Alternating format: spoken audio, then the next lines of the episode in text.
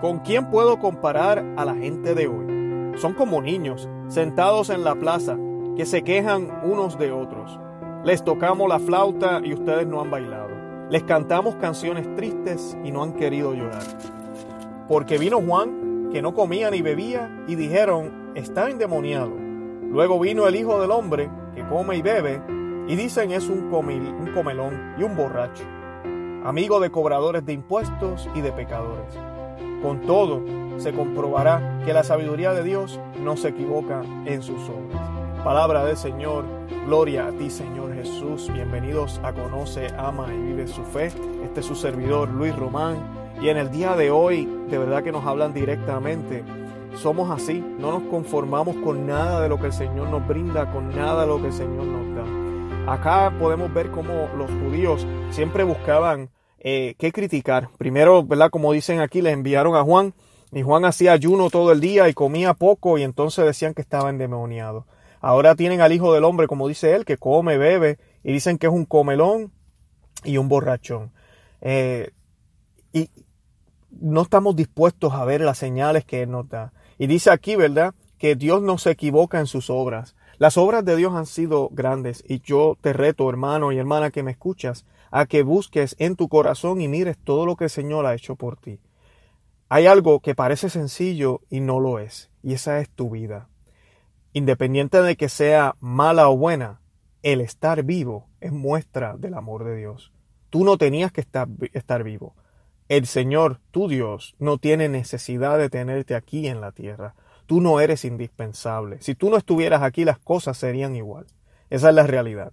Así que tú no eres lo más importante en este momento aquí en la tierra, o la tierra dejaría de girar si tú no estuvieras aquí. Pero aquí estás.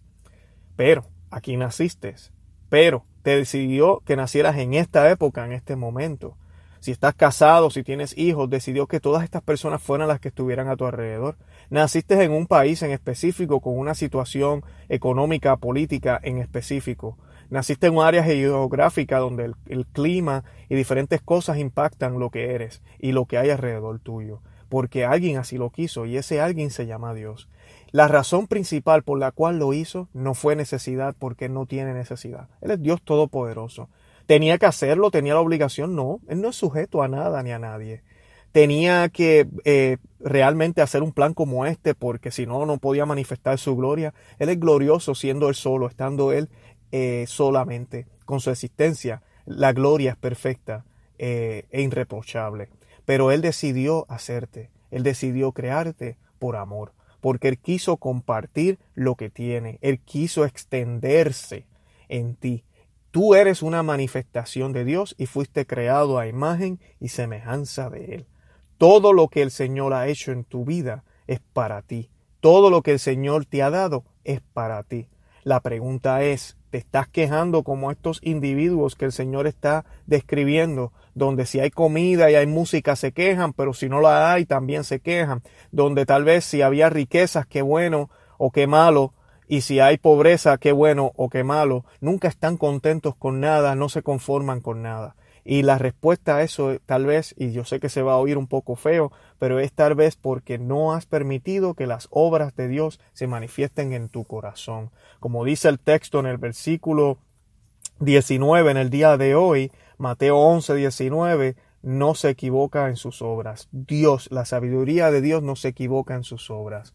Y la mayor obra que ha hecho el Señor es darnos a ese paráclito, a ese defensor, a ese consolador, el Espíritu Santo, y Él habita en tu corazón. Has dejado que Él salga a flote, has dejado que Él tome el timón de tu vida, has dejado que Él sea la manifestación de tus obras. Y si ha sido así, entonces ¿por qué no estás contento? La alegría del cristiano no se basa en los resultados ni en lo que sucede en su exterior, sino en quien vive en su interior. De ahí Pablo decía, no soy yo quien vive, sino es Cristo quien vive en mí. Todo lo puedo en Cristo que me fortalece. Y Pablo no la pasó muy bien todo el tiempo. Pablo la pasó mal y la pasó bien. Vivió riqueza y vivió pobreza. Vivió en la cárcel y vivió libre.